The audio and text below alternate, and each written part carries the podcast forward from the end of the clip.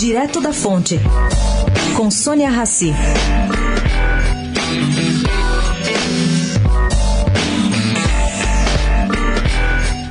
Do time que hoje trabalha com Eduardo Guardia, da Fazenda, existe possibilidade de alguns de sua equipe permanecerem a depender de Paulo Guedes. Considerada pela iniciativa privada como competente, essa equipe estaria sendo convencida a ficar por pelo menos tempo suficiente para evitar turbulência. Fala-se muito em Mansueto Almeida, o economista Mansueto Almeida, hoje secretário do Tesouro. E em Ana Paula Vescov, secretária executiva da Fazenda, essa sim estaria mais relutante. Bom, seria muito bom para o Brasil que essa transição fosse feita de forma harmônica, de maneira a não criar tumultos.